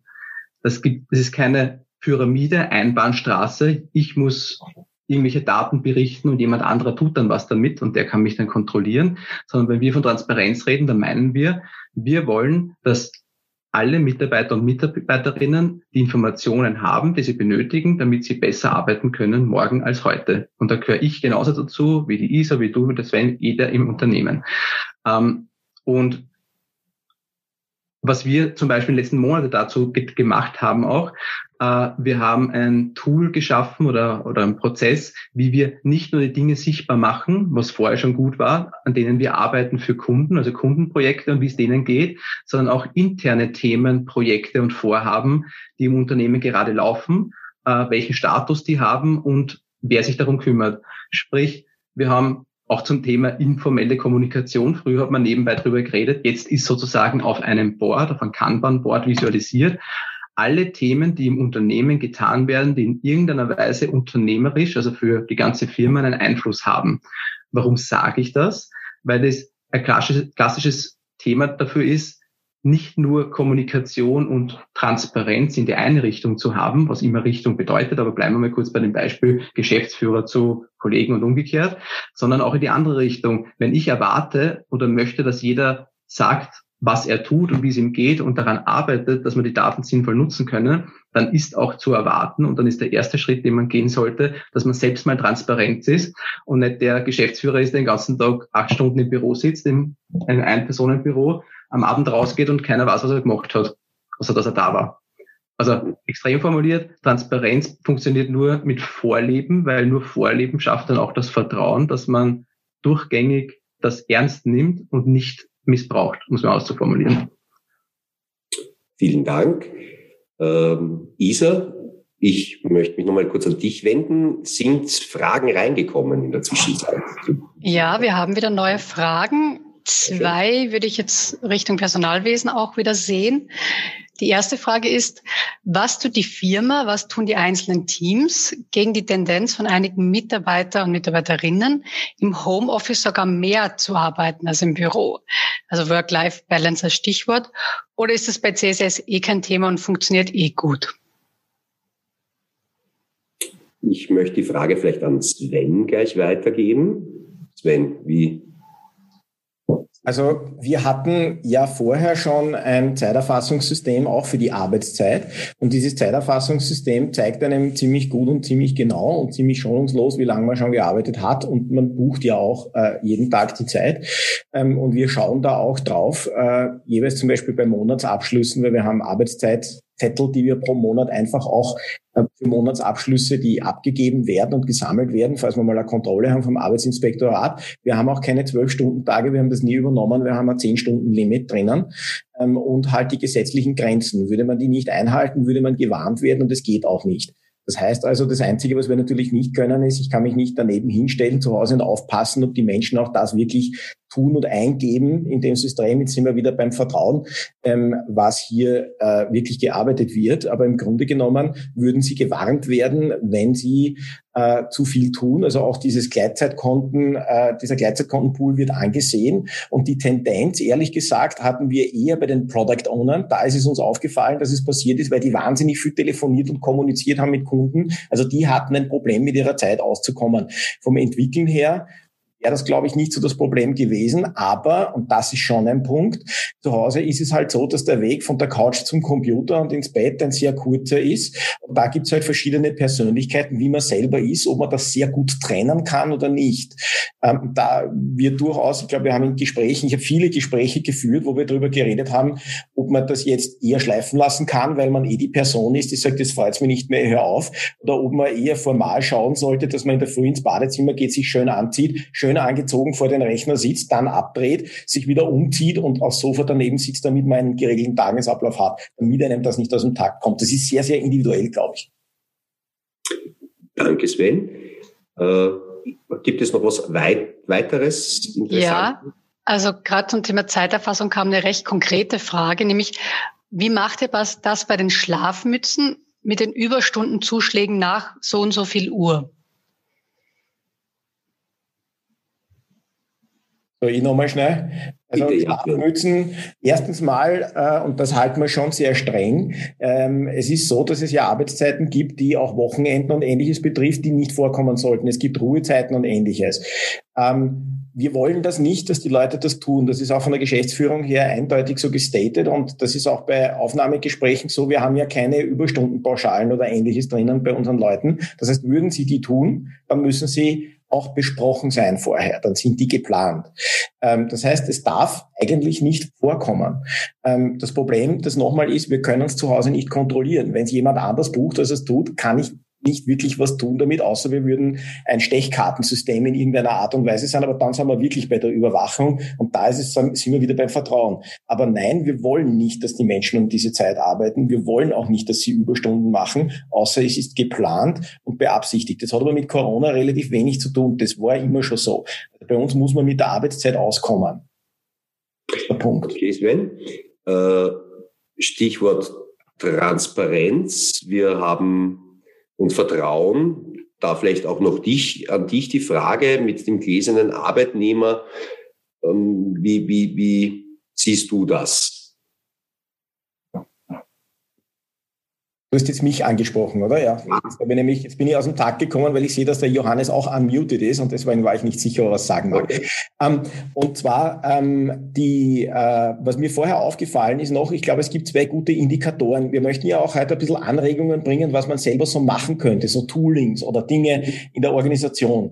Was wir auch vor Corona schon hatten und was sich sehr bewährt hat, ist, das haben wir noch gar nicht erwähnt heute, wir haben neben diesem Voice-Chat, wo wir Discord im Einsatz haben, auch einen Sprachchat, also einen ganz normalen Chat. Da könnte man auch Discord verwenden dafür. Ähm, aber wir hatten aus historischen Gründen immer schon Slack im Einsatz, auch ein sehr bekanntes Produkt.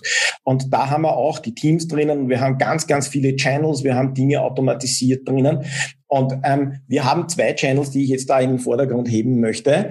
Ähm, und zwar die Wall of Awesome und die Wall of Fail.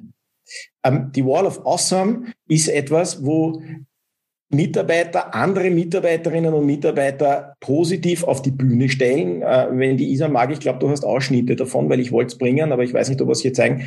Ähm, und zwar, ähm, ich bin mir nicht sicher, ob man es lesen kann, ähm, da gibt es zum Beispiel vom, jetzt muss ich da den Chat wegtun bei mir, ähm, zum Beispiel der äh, Hans-Peter lobt den Bernhard, wie toll der da war, weil er irgendwie äh, irgendeinen Spezialsupport gemacht hat. Oder ähm, der Johann, äh, der gelobt wurde von mir zum Beispiel. Jetzt schaut es so aus, als ob da nur Geschäftsführer loben würden, aber da lobt jeder jeden. Wichtig ist, man lobt sich nie selbst. Das heißt, es ist eine auf das Bühne stellen und wann irgendwas Lustiges, Positives, Tolles äh, passiert im Alltag, ist die Kultur da, dass man das da reinschreibt. Da muss man nicht irgendwie belohnt werden dafür, das tun die Leute einfach. Und die Wall of Fail, und das ist noch ein ganz besonderer Indikator von einer bestimmten Feedback-Kultur, ist, da posten die Leute selber entweder lustige oder aber sogar auch sehr gefährliche Dinge, die ihnen passiert sind, also Fehler, die sie gemacht haben, ähm, um dann sagen, ich habe da wahnsinnig viel Zeit vergeudet oder ich habe sogar einen Schaden verursacht heute durch das, bitte macht das nicht und lernt aus meinem Fehler.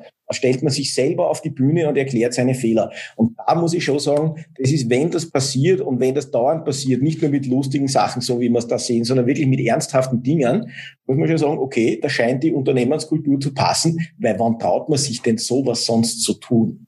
Mhm. Also, vielleicht, lass mich noch vielleicht eines anschließen. Ich weiß, dass wir schon von der Zeit her recht weit sind, aber man, man muss aufpassen im Unternehmen, dass man nicht aus falschem Harmoniebedürfnis, Friede, Freude, Eierkuchen und alles sind lieb zueinander, das falsch versteht und dann ein Feedback, das jemand braucht, auch wenn es vielleicht was ist, was nicht so gut gelaufen ist, dass man das nicht verschweigt und dass das lange unterm Teppich bleibt und irgendwann mal explodiert und dann nachher einen Konflikt auslöst, statt dass man im Alltag einfach schnell gesagt hätte, du, mir geht's gerade schlecht, weil das, was du da gerade gemacht hast, verursacht bei mir folgendes Problem. Also Offenheit und drüber reden. Okay, ich nehme mit eine sehr liberale, äh, progressive Fehlerkultur, die gefördert wird äh, in der CSS und eben Teil der Unternehmenskultur ist. Und du hast auch über Tools gesprochen. Da möchte ich jetzt nochmal eine Umfrage an Sie, liebe Gäste, richten. Isa, wir haben noch was vorbereitet. Ja. Link. Ich zeige sie gleich. Vielen Dank. Welche Kommunikationstools haben Sie in Ihrem Unternehmen im Einsatz? Sie können mehrere Antworten geben. Eine Mehrfachauswahl ist möglich. Microsoft Teams, Slack, Zoom, Discord, WhatsApp, Telefon, E-Mail, sonstiges wie Joghurtbecher oder dergleichen. Bitte wählen Sie jetzt. Wir warten. Die Spannung steigt. Mhm. Ich glaube, jetzt haben alle gewotet. Da, jetzt kommen doch noch ein paar rein. Moment. Ein paar Nachzügler. Genau. Countdown 5, 4, 3, 2, 1. Und ich beende die Umfrage und zeige die Resultate.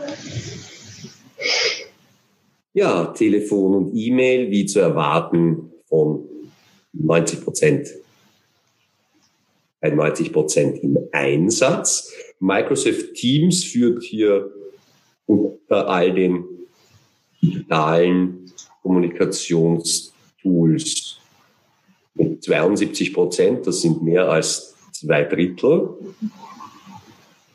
kennen, haben dieses im Einsatz. Slack auch durchaus bekannt mit 34 Prozent. Zoom, auch dieses Werkzeug, was wir heute verwenden.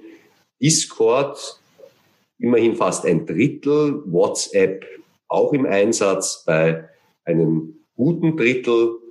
38 Prozent und auch noch andere sonstige. Vielleicht äh, eine Anregung an Sie, wenn Sie sonstige getippt haben, vielleicht können Sie uns noch kurz schreiben, welche das sind, würde mich persönlich interessieren. Kommen wir nochmal zurück auf das Stichwort Unternehmenskultur. Gehen wir mal davon aus, dass es nicht gut läuft. Wie merkt man, dass man in die falsche Richtung läuft, was die Unternehmenskultur angeht? Da möchte ich meine Frage jetzt wieder an Sven, äh, Verzeihung, an Johannes richten. Mhm. Wie siehst du das, Johannes? Wie merkt man, wenn die Unternehmenskultur in die falsche Richtung läuft? Ähm, ganz einfach, wenn es mir nicht mehr gefällt. Aber das ist nicht die echte Antwort natürlich. Sondern äh, das Problem ist bei Unternehmenskultur natürlich, dass, äh, dass es etwas ist, wenn es nicht funktioniert, äh, man viel zu spät sieht üblicherweise. Was bedeutet das? Hohe Fluktuationsrate zum Beispiel wäre Klassiker dafür, wenn sich viele im Unternehmen nicht wohlfühlen, wenn es im schlimmsten Fall Richtung Mobbing geht oder dass halt wirklich Dinge passieren, die irgendwann mal bei der Geschäftsführung auftauchen, aber wenn schon zu spät ist. Und das größte Thema bei Unternehmenskultur ist, oder Kultur heißt, äh, wenn man ein gewisses Miteinander fördern möchte im Unternehmen, dass wenn man nichts tut, also wenn Kleinigkeiten passieren und man tut nichts dagegen oder dafür, dann wird es automatisch immer schlimmer. Also anders formuliert, äh, man muss immer ein bisschen Energie reinstecken, damit es so bleibt, wie es ist oder sogar besser wird. Ich meine, das zählt für die meisten Dinge so, das kann man über Unternehmen sagen, aber gerade was Kultur betrifft, geht das sehr schnell. Also ich glaube, jeder kann sich vorstellen, wie schnell es gehen kann, wenn man ein Unternehmen ist, man fühlt sich wohl und auf einmal reden ein paar Leute schlecht übereinander und hauen und hintereinander aus und der eine redet über den anderen und, und so weiter. Und man fühlt sich nicht mehr wohl und merkt, ah, irgendwie wird man da auch komisch immer angeredet. Und das, das kann innerhalb von Tagen passieren, dass das auf einmal ein Riesenproblem ist für einen selbst und fürs ganze Unternehmen. Ähm, das heißt, die große Herausforderung ist, bin ich noch im Bild eigentlich, du bist eingerannt, die große Herausforderung ist, das so schnell wie möglich zu erkennen, dass es ein Problem gibt. Und jetzt stehen wir vor dem Problem, wie soll man erkennen, insbesondere wenn man sich gar nicht sieht, wenn es ein Problem gibt. Weil ja, wenn jetzt offensichtlich zwei Leute streiten, dann, sehe ich das, dass es ein Problem gibt. Aber äh, wenn das subtil hin oder wo auch immer, oder das muss ja gar nichts Zwischenmenschliches sein zwischen zwei Personen, sondern jemand fühlt sich nicht wohl, jemand fällt die Decke auf den Kopf zu Hause, ist ja auch ein Thema mit und wird allein gelassen, weil niemand merkt, dass es ihm überhaupt schlecht geht, ja auch eine, Problemstellung.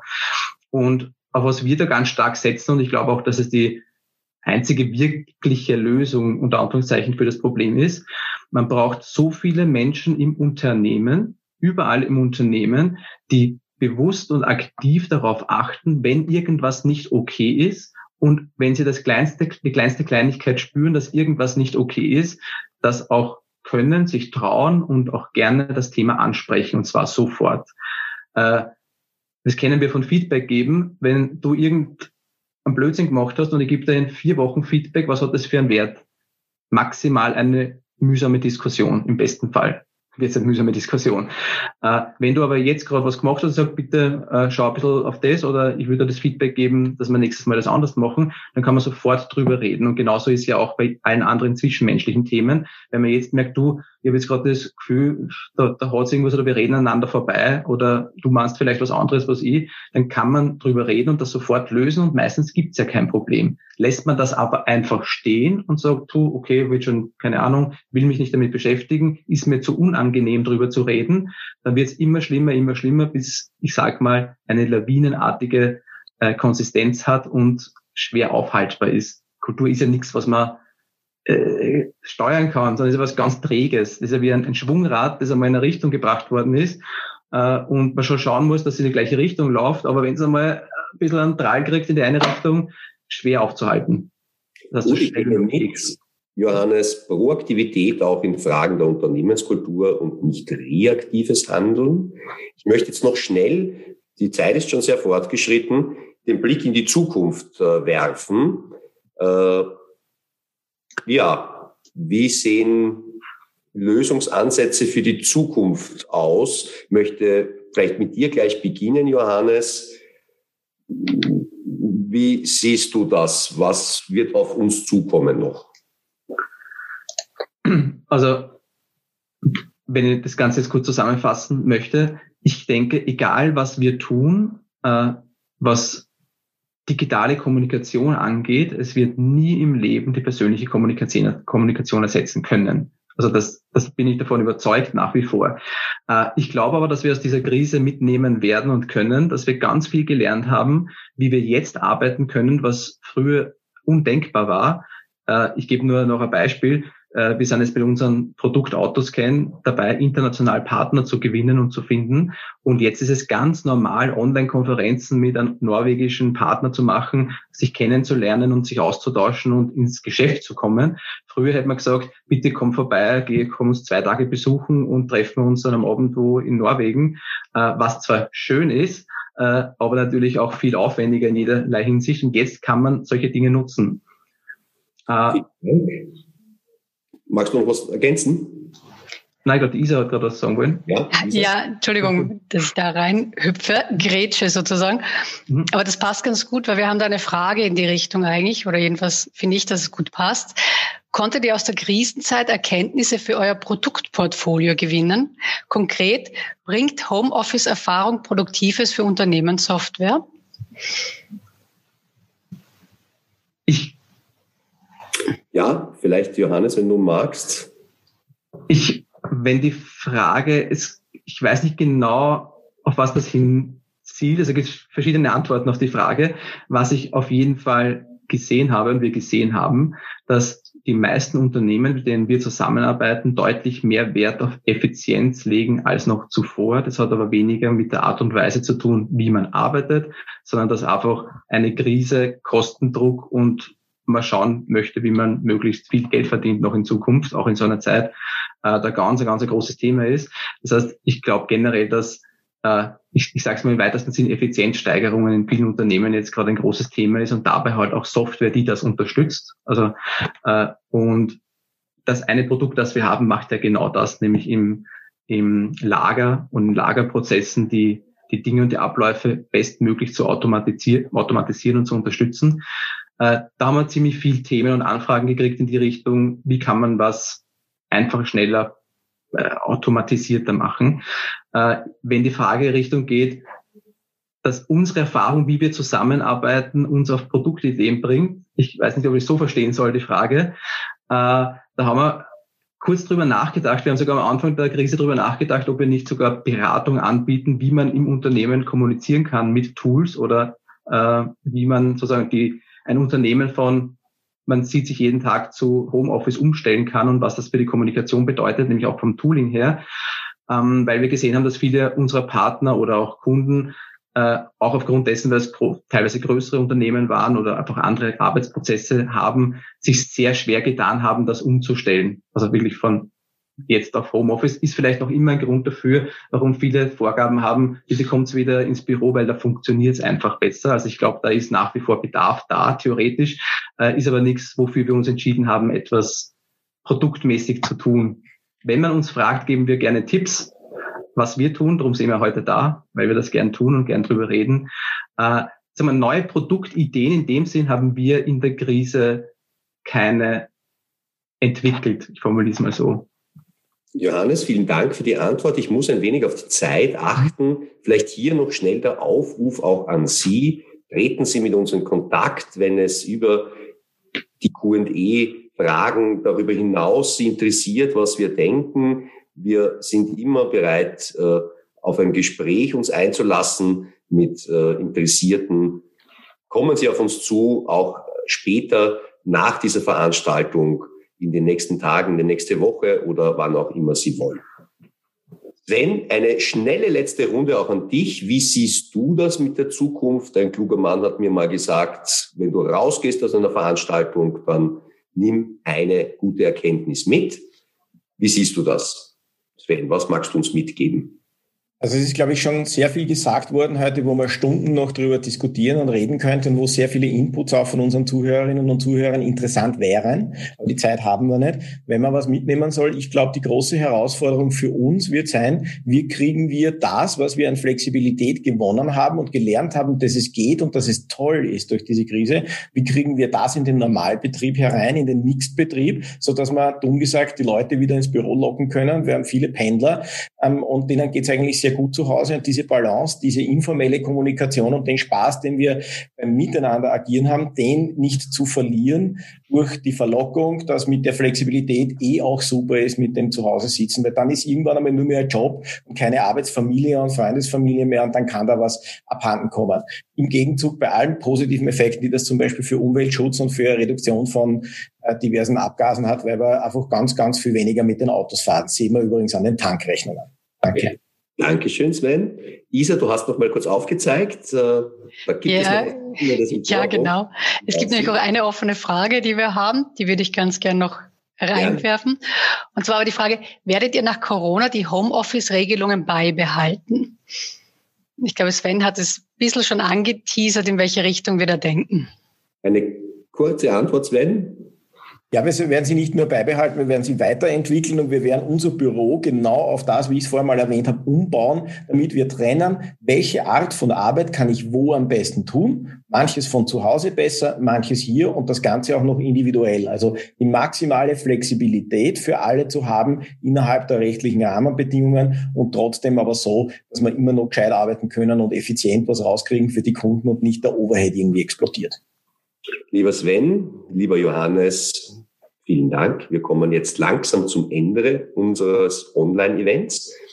Ich denke, dass wir heute sehr viele interessante Aspekte und Gedanken über Homeoffice, Firmenkultur, die Herausforderungen dahinter, die Herausforderungen mit der Arbeitswelt. Es hat sich viel bewegt mit Covid-19 insgesamt von euch gehört haben. Und an dieser Stelle möchte ich mich bei euch beiden bedanken und für dieses Interview und mich von euch zwei verabschieden. Ich gebe jetzt noch mal ein letztes Mal mein Wort an meine Co-Moderatorin Isa. Haben wir irgendwas vergessen? Gibt es noch Anliegen? Wollen wir noch was den Teilnehmern mitgeben auf dem Weg? Ah ja, wir haben was vorbereitet. Kannst du uns darüber was erzählen? Genau, es wird natürlich, also dieses Event wurde aufgezeichnet und sobald das Video fertig ist, werden wir diese E-Mail dann auch nachschicken, auch mit weiteren Infos noch. Wie du schon gesagt hast, Michael, Sie können uns jederzeit gerne kontaktieren, entweder unter events.cssteam.at oder eben auch unter unsere anderen Kanäle, die Sie natürlich auf unserer Website www.cssteam.at finden. Vielen Dank fürs Dabeisein. Lisa, Dank auch an dich. Hat mir richtig Spaß gemacht, mit dir gemeinsam hier zu moderieren. Und äh, ein Applaus von mir an dich.